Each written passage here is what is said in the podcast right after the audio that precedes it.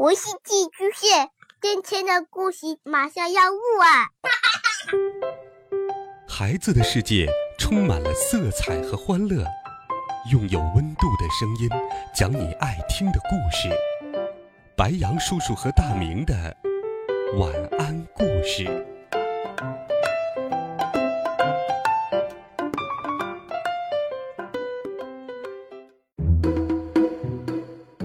小朋友们、同学们，大家好，欢迎收听白羊叔叔讲故事。今天，白羊叔叔继续给小朋友们准备了《西游记》的好听故事。我们继续来听《美猴王》系列丛书第十九册《大战九头怪》下。上一回我们讲到。唐僧师徒四人来到了祭赛国，发现了金光寺的一桩冤案。唐僧和孙悟空在扫塔的过程当中，发现原来是有妖怪捣鬼，他们把金光寺的宝贝给偷走了。于是，孙悟空来到了碧波潭，和那妖怪打了起来。妖怪掏出了月牙铲，架住了铁棒，两个人来来往往斗了三十多个回合，不分胜负。这个时候，猪八戒举着钉耙前来相助，妖怪挡不住前后夹击，打了个滚儿，腾空跳起，现了本相。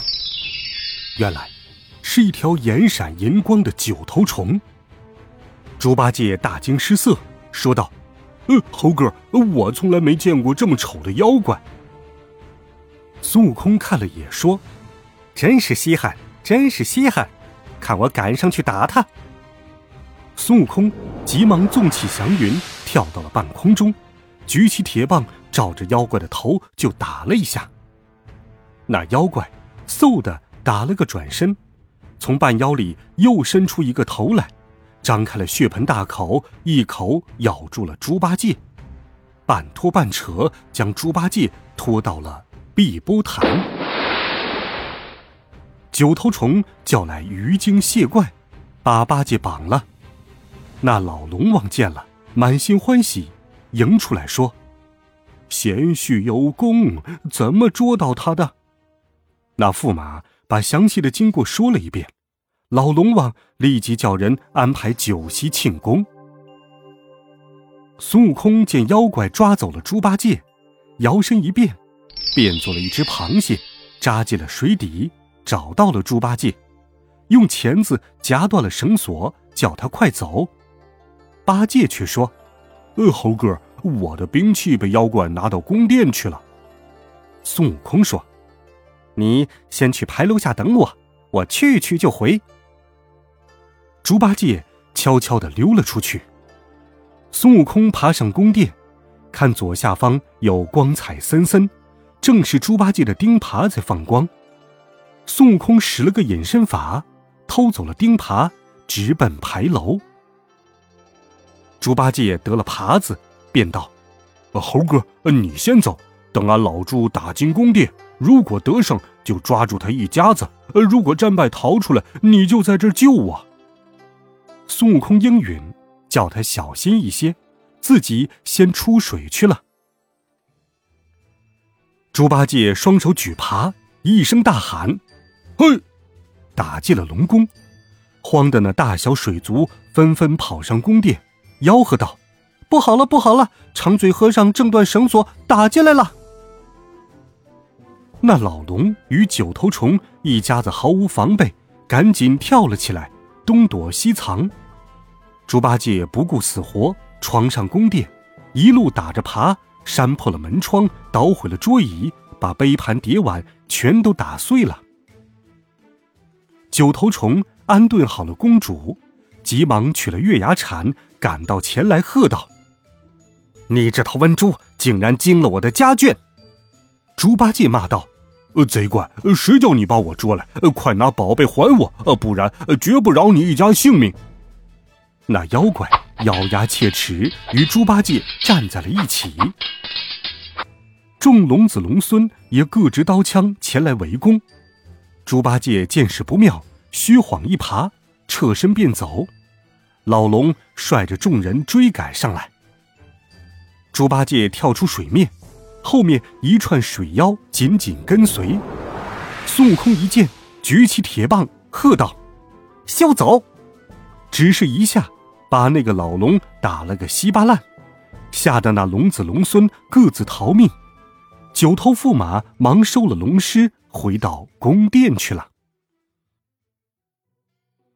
猪八戒说：“猴哥，这帮妖怪回去绝不肯出来了。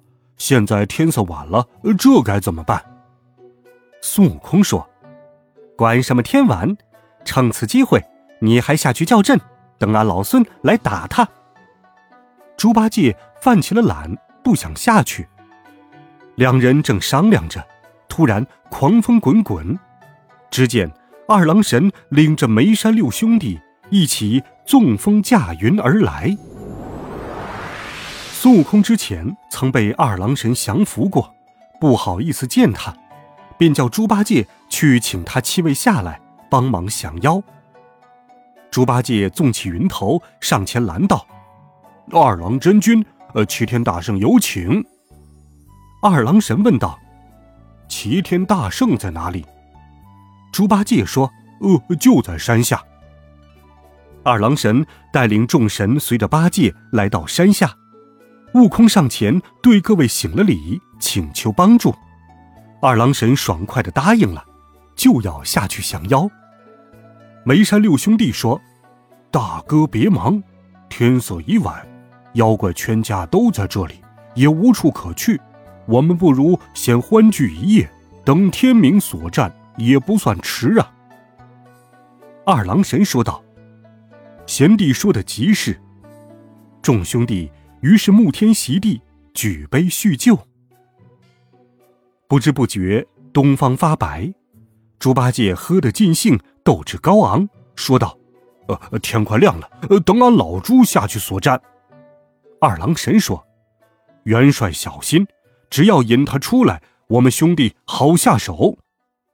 猪八戒笑着答应了，手提钉耙跳下水去。八戒来到水底，大喊一声，打入宫殿。只见那龙子龙孙、龙婆龙女正围在老龙的身旁。猪八戒上前，一耙把一个龙子打出了九个窟窿，吓得那龙婆与众人往里面跑去。龙婆哭道：“哎呦，长嘴和尚又把我儿子打死了。”那驸马一听，即刻挥起月牙铲，带领众小妖杀了出来。猪八戒举耙迎敌，且战且退，逃出了水潭。齐天大圣与二郎神及梅山六兄弟早就等候多时了，见众妖出来，一拥而上，刀枪棍棒把众小妖是打成了筛子。那驸马见状不妙，打了个滚儿，又现了本相，展开翅膀盘旋翻飞。二郎神取出金弓扯满，往上就射，妖怪急忙躲开，伸头要咬二郎神。哮天犬上去，汪的一口把妖怪的头咬下来一个。妖怪忍着痛逃生，往北海飞去。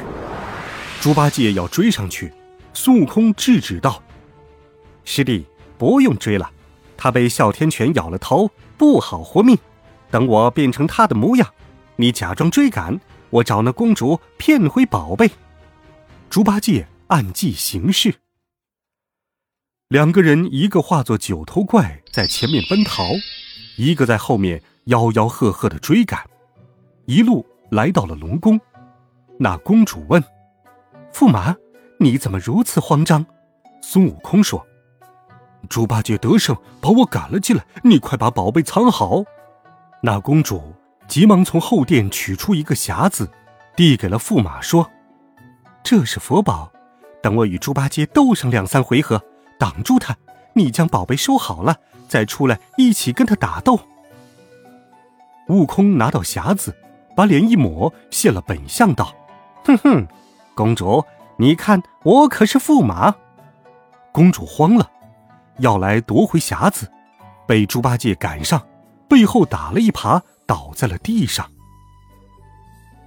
龙婆见状要撤走，猪八戒扯住他，举耙要打。孙悟空说：“八戒，且慢，别打死他，留个活的，好去国王那儿做个见证。”两人提着龙婆出了水面，感谢了二郎神等众神仙，邀他们一同去见国王。众人不肯，与悟空告别，驾云而去。孙悟空捧着宝匣。猪八戒拽着龙婆，腾云驾雾，顷刻间到了祭赛国。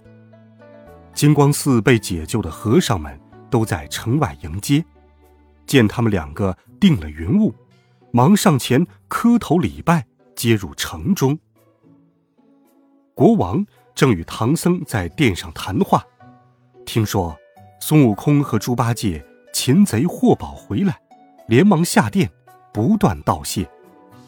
唐三藏问降妖的过程，孙悟空详细说了一遍。唐僧和国王及文武大臣个个大喜。最后，孙悟空将舍利子安在第十三层塔顶的宝瓶之中，把龙婆锁在了塔心柱上，叫他永远在这里守塔。佛宝在塔顶归位后。顿时霞光万道，锐气千条。孙悟空叫国王将金光寺改名为伏龙寺，国王立刻应允。伏龙寺僧人感谢唐僧师徒的救命之恩，一直送出了几十里地，直到被孙悟空驱赶才回去。欲知后事如何？且听下一回，扫平假西天。好了，孩子们，这一集《西游记》的故事，白羊叔叔就给你讲到这里。希望你能够喜欢，温暖讲述，为爱发声。每天，白羊叔叔讲故事都会陪伴在你的身旁。我们明天见，晚安，好梦。